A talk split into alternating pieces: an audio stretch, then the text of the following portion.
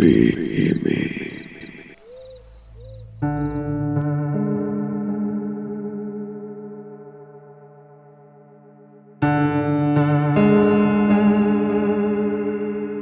tal banda? ¿Cómo están? Estamos aquí en otro episodio más de este podcast llamado PM. En este podcast donde hablamos de cosas paranormales y alguno que otro misterio. Y en esta emisión tenemos un invitado especial nuevamente. Ya, ya había estado aquí con nosotros ya hace tiempo. Está como de invitado. ¿Qué tal, tío?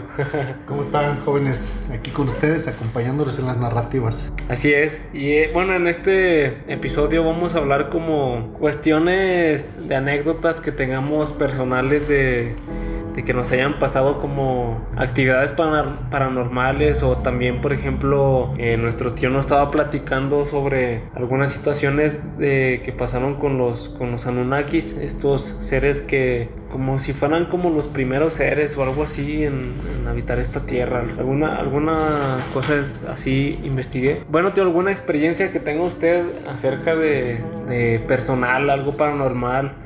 O algo que le haya interesado acerca sobre la historia de estos Anunnaki. Sí, bueno, pues es sorprendente la tecnología ahora de la gente paramilitar que pues cuentan con muchas cosas ya modernas, pero este video que lo haya visto yo en YouTube, sí me impresiona, me impresiona el arma de este ser porque he visto algo similar en las películas y, y ver el video en acción como los mismos del narcotráfico y ver cómo este ruido es algo que no identifica uno ni es como un tren, ni es como un tráiler, pero sí es un sonido fuerte que hacía que los soldados soltaran sus armas y su velocidad del ser de pasar como un, algo transparente de tan rápido y bueno, finalmente sí lo toman, este, lo capturan. Ponen una foto en el video obviamente en donde se ve un, un ser extraño, posiblemente es el mismo Anunnaki, o sea, una Sí, una foto. Una representación de, este, de este ente, de este personaje. Pero sí quiero, quiero decir que finalmente este, este video es importante porque para mí fue un parteaguas después de estar viendo muchas cosas de los extraterrestres. Mm, ya empecé a ver más videos acerca de algunos españoles que hablan el principio en la tierra, de los Anunnakis, los dioses que se representan en piedras con gente barbada con alas. Entonces, sí hay mucha historia de estos seres. Eh, sería bueno andar porque hay una historia atrás, eh, plasmada en la piedra y gente que ha narrado ya historias. O piedras que se ven como una naves extraterrestres o un helicóptero. Eh, sí, es, lo que iba a comentar, como estas, estos, mm, ¿cómo se podría decir? Descubrimientos de los, ¿cómo se llaman? Paleontólogos o de estos que están como investigando toda la historia de la, de la Tierra. Maldita moto. bueno, y sí, es, bastante interesante estos descubrimientos que en las piedras, pues como sabemos, antes no había como las impresoras y todo eso, pero era como que a mano, era mediante un marro, un cincel, que, hacían estas figuras. Eso es la oración, eso sí, es el labrado de piedra. Y, y están estos estos, estas máquinas, como usted dice, las naves espaciales, eh, los helicópteros, que es algo como de, pues, ¿quién se iba a imaginar que, pues, para este tiempo y para tiempo atrás iban a estar estas máquinas, pues, o sea, siendo su uso?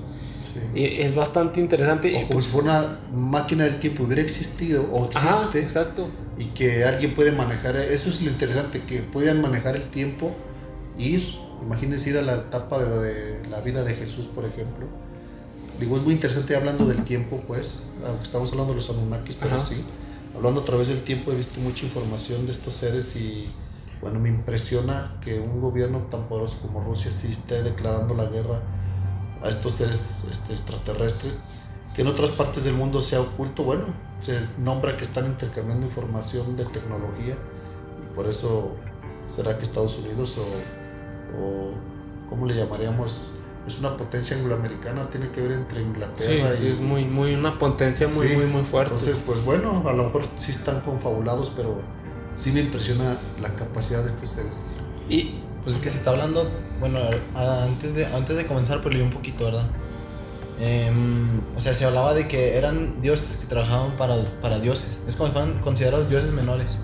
Los Igigis, algo así. No sé si hayas escuchado. Sí, cómo no.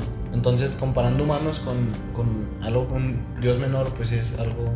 O sea, que Rusia, una potencia, como usted lo mencionó, Sí. muy, muy fuerte, tenga esa intención. Sí, es impresionante. Y también saben que de la historia que yo escuché del español, que lo hemos oído con otros youtubers, que bueno, no lo mencionaremos, pero son personas serias, son españoles que tienen muy bien labrada la historia de los Anunnakis, pero me impresiona que haya mucha información, tanto bíblica como información por parte Ajá. científica, de todo esto. O sea, que hay algo que lo ampare, pues. O sea, es algo que tengan las bases, o sea, correctas. O sea, de que si es algo que está ya, eh, ¿cómo se puede decir?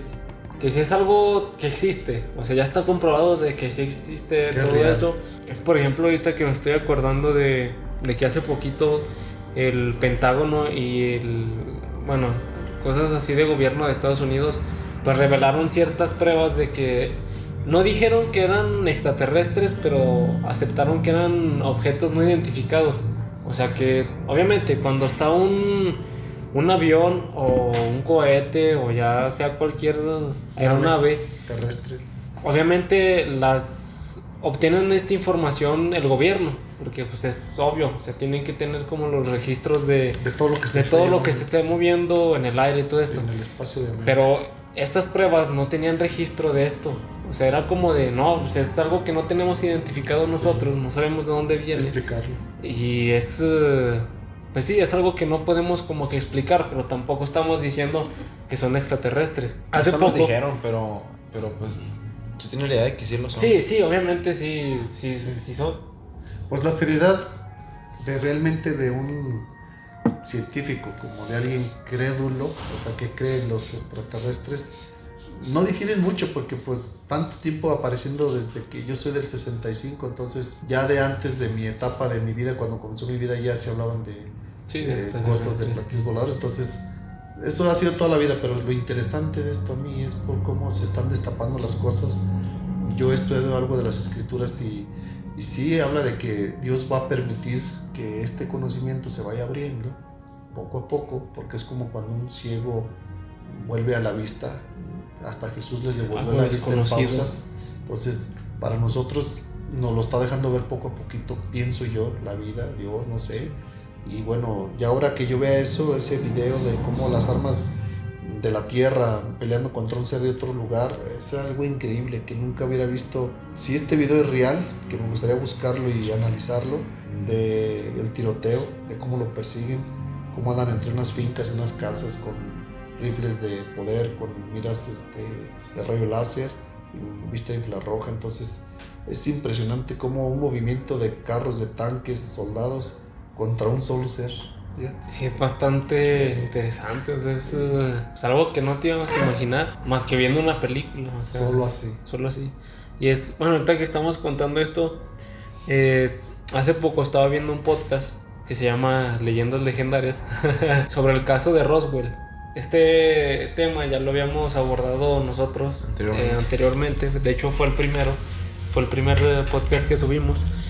Y bueno, eh, este chavo estaba hablando sobre como que una representación de una película, no me acuerdo si era una película o un libro, donde pasó este accidente, que obviamente pues iban a llegar eh, pues eh, cuestiones de el gobierno, que eran los militares, también paramédicos, todo esto. Eh, la verdad no sé si esto sea real o sea este como factor de, de película Sí. ficticio, pero narran donde una enfermera estaba atendiendo a estos extraterrestres y decía que entre ellos había una extraterrestre pues mujer, o sea, de sexo mujer, Sí. que no, no sabemos si sea, tengan sexo o sean Un híbrido. un híbrido, sí. Entonces decía que la Tierra, este lado del sistema solar, era como el patio trasero de todo lo que esconde el universo, todo lo que hay en el universo. Entonces es como de. Te deja impresionado Una como de. O sea, si para ellos somos un patio trasero de una casa, no sé, o sea, ¿cuánto Hablando del universo. Ah, ¿cuánto no hay? eh, más que Expandido que, expandido que este sistema solar. Y sí, sí, es, sí tiene lógica. Sí. O sea, cuántas galaxias, cuántas estrellas, cuántos sistemas solares hay en, en, en infinidad de, pues, de la galaxia, de todas las galaxias. Que el existen. universo se va expandiendo. Es, es, es infinito, o sea, y, y me parece, me parece algo extraordinario, algo mm, raro, que tengan como que explorado más el universo, más el espacio, Que que, aquí, Tierra. que la misma Tierra, o sea, que el, que el, que el mar, creo que era el 5%, ¿no? Del, del mar explorado. no- o sea, nada. no han explorado nada del mar, o sea, aquí mismo en la Tierra. Es algo... Pero yo el otro día leí algo así, fíjate, decía, empezaron a explorar el, el fondo del mar y se detuvieron. Y se empezaron a ir para arriba en vez, en vez de seguir para abajo. Yo supuse que es lo que vieron que los detuvo. ¿Sí me entiendes? Porque la tecnología ya la hay para seguir explorando. Lo mismo que invirtieron en naves, en todo eso para seguir explorando. Lo pueden invertir en seguir bajando a profundidad. O sea, no es mucho problema el hecho de que la presión del agua lo pueden solucionar investigando. Pu- puede haber de dos. Una de que no hayan encontrado algo interesante, de que les haya sugestionado como esa cuestión de, ah, vimos que hay algo aquí y hay que investigar, investigar. Porque obviamente, o sea, el mar, o sea, siendo la tierra, si hay un límite. O sea, si hay un límite al cual puedas llegar. O sea, conociendo al espacio, no hay un límite. O sea, eh, es- Puede pasar la vida de una Ajá, generación sí, de sí, familias sí. yendo a investigar al, al universo sí, todo. hasta Y- perderse. O esta cuestión de como tú comentas, de o pudieron haber algo que los asustó tanto de que ya mejor le dejaron ahí y ya no se quisieron animar a investigar más. Porque la otra vez estaba hablando de eso con mi novia. eh, o sea, estábamos ahí sentados y dijimos, no manches, o sea, es interesante de que tengan explorado más el universo Sí. Que el mar. O sea, puede haber animales prehistóricos adentro del fondo del mar. O sea, algo extraordinario que, que no se animen a Y- investigar más allá. Detente ahí. Entonces, fíjense bien, pensando en lo que está diciendo Manuel, es importante. Pues sí, yo una vez vi una información también que para mí es muy responsable porque sí, en YouTube pues puede haber muchas cosas que no sean ciertas. De unos buzos que fueron a investigar porque vieron algo anormal en el, en el océano, no a una gran profundidad, pero sí tenían que ser buzos profesionales. Y bueno, persiguieron a un ser, hay un video en YouTube y parte es un montaje porque tienen la captación del video cuando los encuentran o cuando salen disparados. Estos, estos buzos salen disparados por un ser que estaba abajo en el océano, no a una profundidad muy grande, pero sí los expulsa como por un, vuelvo a lo mismo, un ultrasonido que los expulsa fuera del agua. Y otras gentes que están en, ba- en embarcaciones, pues fueron a rescatar a los buzos y dijeron pues que estaban investigando un ser extraño que estaba abajo y pues los expulsó hacia afuera de la tierra. Y ahorita pensando también en lo que dice mi compañero, pues sí, sí es cierto. Puede ser que al investigar también hacia abajo, este, no, sí es muy tétrico el océano. El universo Sí. ya fuera una nave espacial, siento más, me provoca más ansiedad lo profundo del mar. Sí. Y bueno, cuando hay gente que ha grabado y ve lo espeso del agua, las partículas, los peces que son con luz propia, peces que no ven, que tienen otro sis- sistema para atrapar su comida, sí pienso tener lo mismo que sí, a lo mejor no, no les atrajo a los científicos seguir para abajo, o les ganó la ansiedad o el miedo, no sé. Es, es por lo mismo, o sea, yo siento que el miedo, tío. Lo voy más por el, ese el lado. miedo, sí. Es, es como dicen, el miedo. Por ejemplo, en cuestión del universo, eh, tal vez no se haya visto mucho los avistamientos extraterrestres y todo esto. Y por lo mismo es que se, se asemejen más a la exploración de allá arriba que allá abajo. O sea, obviamente en el mar existen especies que son naturales de aquí de la Tierra, pero sí son bastante... em, que te hacen sentir un miedo, o sea, de... Y que representa un Ah. reto investigar. Sí, exacto, es, es algo más conocido Bueno. lo del mar. hablando de lo que estás diciendo, vi el otro día cómo formaban una cápsula profesional de, pues de bajar a más de mil metros, a más de un kilómetro, posiblemente unos dos kilómetros para abajo. Me impresiona la manera de la tecnología de cómo hicieron esa cápsula para bajar y cómo cuando van bajando y van grabando, hijo, lo importante de oír el sonido del mar abajo, todos los ruidos que no se imagina uno, eh, lo importante de oír también el nerviosismo de los que van dentro de la cápsula porque están probando algo que, que costó, aunque tuvo un costo caro de millones, es importante ver cómo ellos están nerviosos, ¿no? bajando a más de un kilómetro en una cápsula chica, no muy grande. Pero no, no, fue un éxito y, y es muy bonito y muy interesante ver cómo la vida marina es, algo increíble, cómo viven especies marinas en, en, aguas de altas temperaturas de volcanes que están desaguando bajo el océano. También es impresionante ver esa vida bajo el mar. Pero hablando de los seres extraterrestres, pues sí, muchos hablan de, de muchos lugares donde se concentran abajo del mar. De hecho, vi un programa en donde se ve por computadora cómo extraen el agua del océano en la parte del Triángulo de las Bermudas.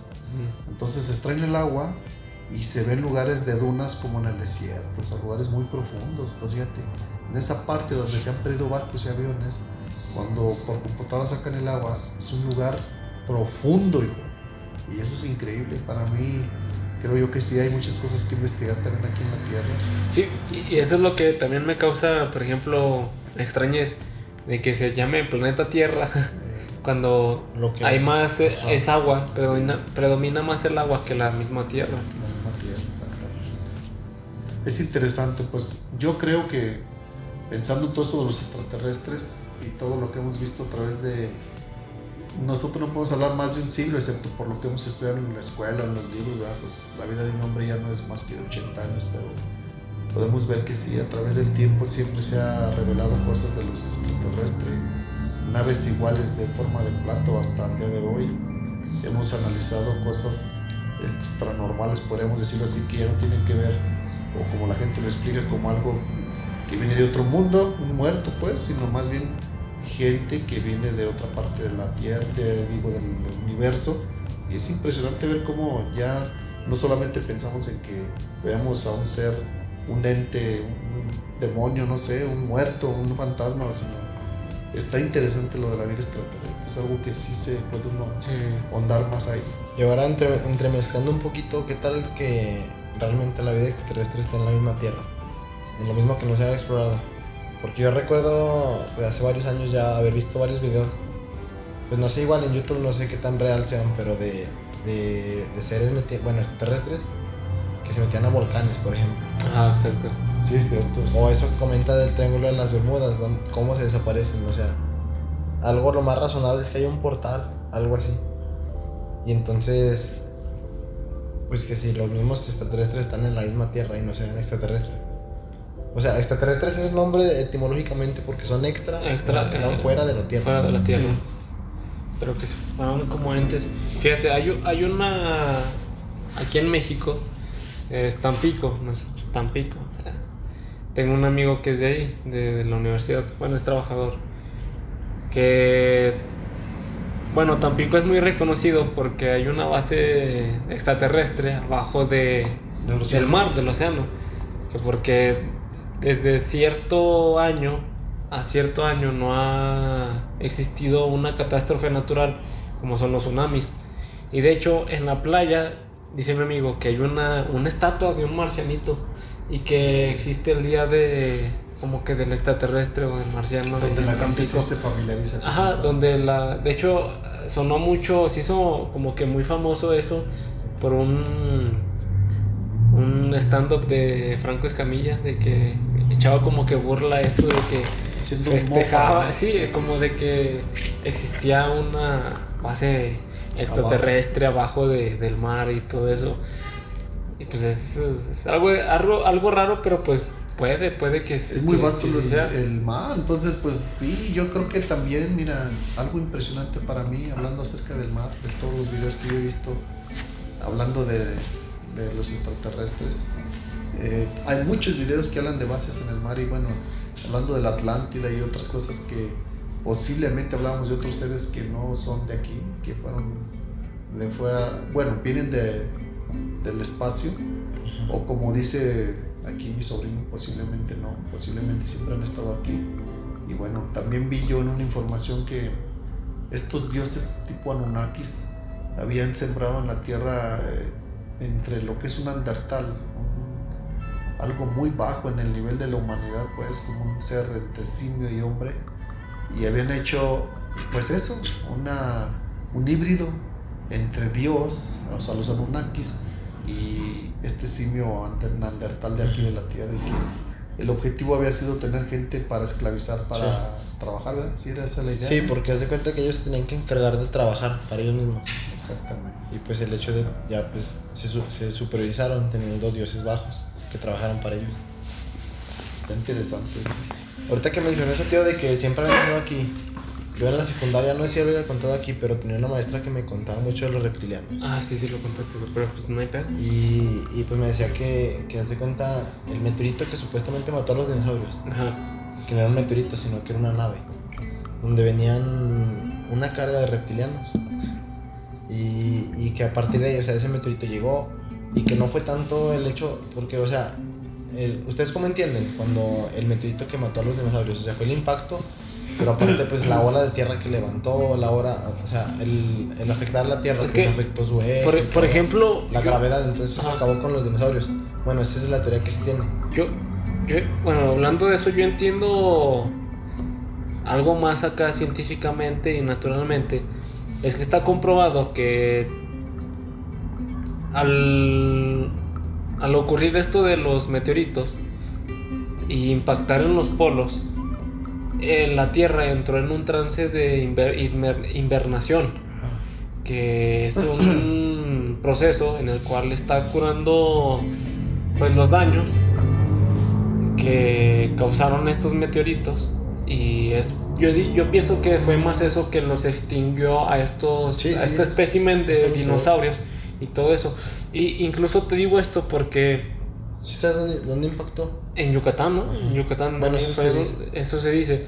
Entonces, te digo esto porque eh, la otra vez estaba viendo un estudio de que eh, tenían como que la idea de mandar misiles a Marte en los dos polos para A ver que ¿Cómo reacciona? para ver cómo reaccionaba. la gravedad. Ajá, exacto, y para ver si podía entrar nuevamente en ese trance de invernadero para que pudiera pues, regenerar, ajá, regenerar sus materiales y toda su, su naturaleza, porque está comprobado de que hace cientos de años pasaba el agua por ahí.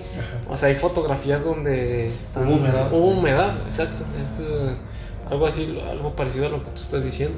Bueno, entonces yo iba a que pues, mi maestra me contaba eso y que en realidad fue el, el- el aterrizaje de la nave y los reptilianos quienes acabaron con los dinosaurios. O sea, como tal como una guerra, no como tal pues la, el proceso de invernación. Pues es interesante. Yo creo que sí, son muchos años. Me impresiona también como hemos visto a través del cine algo que nos puede ayudar a comprender pues todo esto del futuro y de lo que ha pasado hacia atrás. Y hay películas, por ejemplo, como la de Lucy, en donde aprendemos cómo Ah, está muy interesante. midiendo el tiempo, pues realmente no existimos. O sea, sin el tiempo no existimos, somos parte del tiempo. Entonces es impresionante ver cómo si esta parte de los dinosaurios, de hecho aquí, pues aquí se han encontrado huesos de mamut. Ujú. Entonces es importante como en todas partes hay vestigios. Imagínense abajo del mar. Si alguna vez estuvo en la sí, superficie, sí, muchísimo. yo creo que hay de haber mucho. Y también. no nada más vestigios, o sea, no nada más vestigios, sino puede haber hasta incluso criaturas vivas. O sea, porque no hemos Aún todavía. Ajá. Exacto.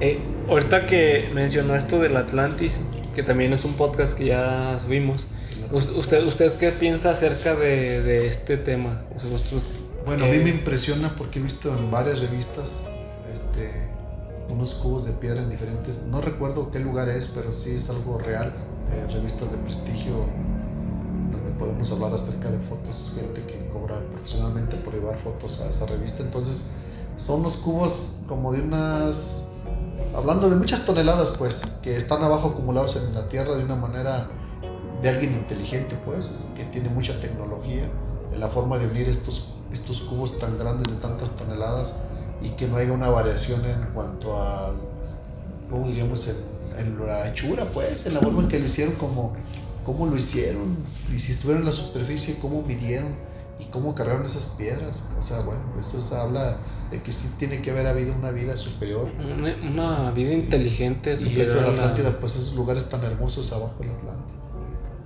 O sea, es lo que estábamos comentando en ese podcast de que según esto Dios había castigado a estos a estas personas, ¿verdad? Porque por querer Intentar manipular la energía del sol. manipular la energía del sol, o sea, estaban jugando como a, a ser los dioses, pues. o sea, no tanto así, sino que el hecho de, pues, Querían superar la el- inteligencia. Ajá, tener la energía del sol es algo pues, Exacto, sí, es pues, algo. muy cabrón, ¿sí me entiendes? Entonces, tener la potencia para dominar eso, pues el hecho de a los dioses los sorprendió y pues les dieron un alto. Bueno, yo creo en esto, es muy importante pues en este punto de vista.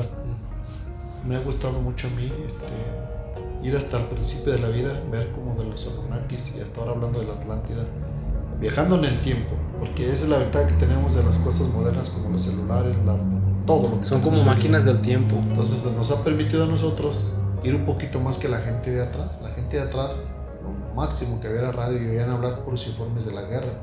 Hoy nosotros podemos ver videos, repetir canciones. Entonces tenemos un privilegio que podemos andar en mucho en la investigación hasta que se nos acabe nuestra vida y podemos asomarnos a ventanas de tiempos inmemoriales, nomás que sí. Ahorita el, el, el guerrear es contra el tiempo. La gente tiene que trabajar para solventar sus necesidades. Pero la verdad es que si estuviéramos todo el tiempo investigando, sería algo maravilloso.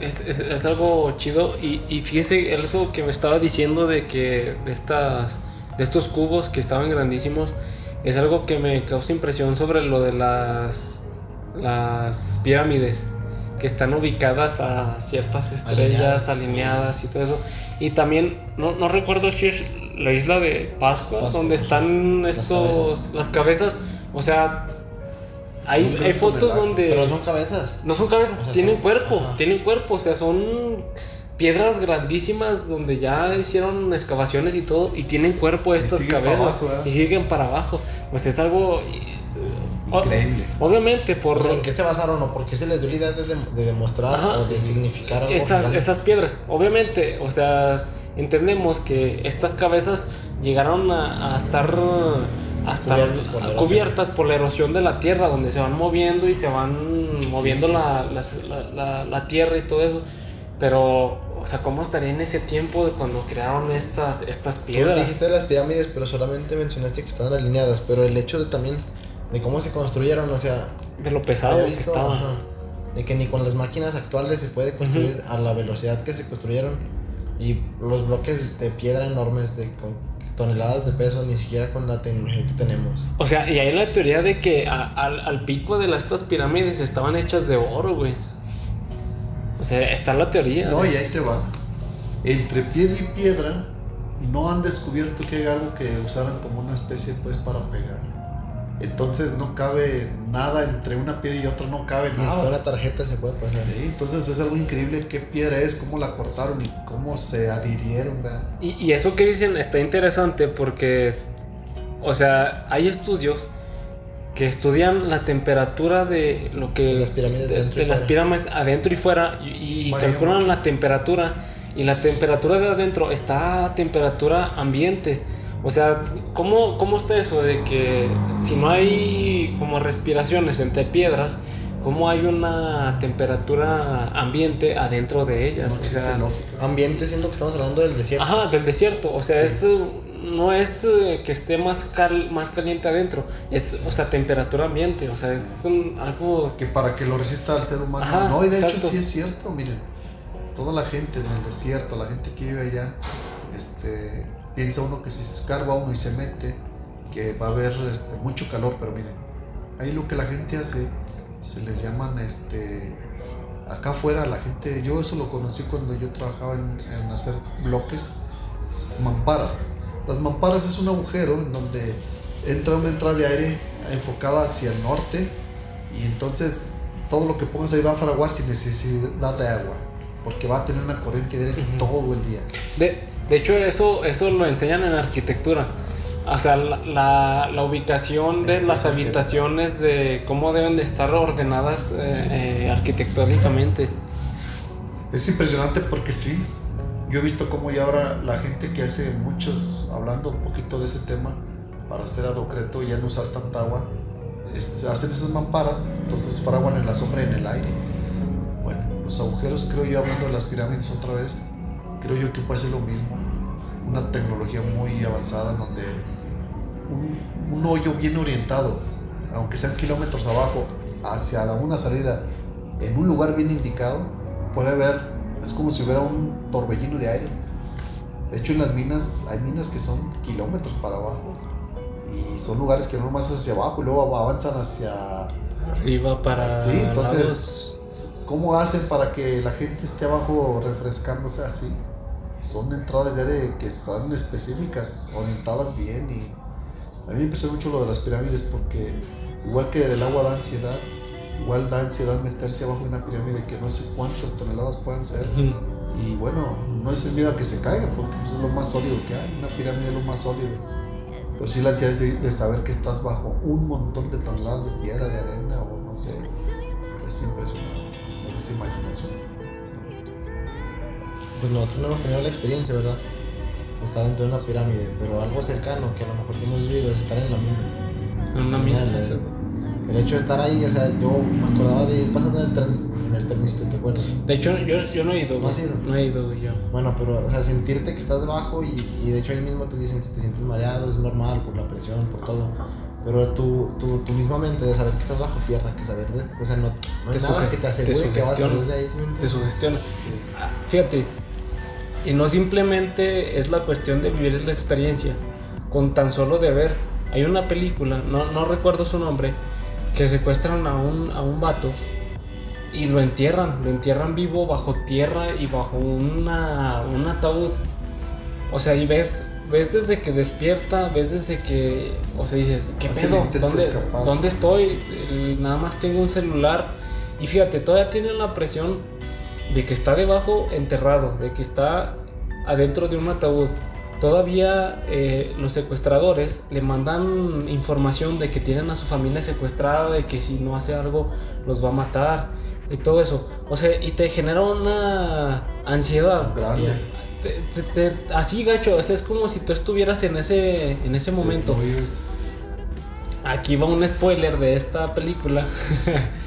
donde están informando de que no, ya te encontramos, ya sabemos dónde estás. Y ya te vamos a sacar. Entonces, se escucha en el teléfono cómo las máquinas están escarbando.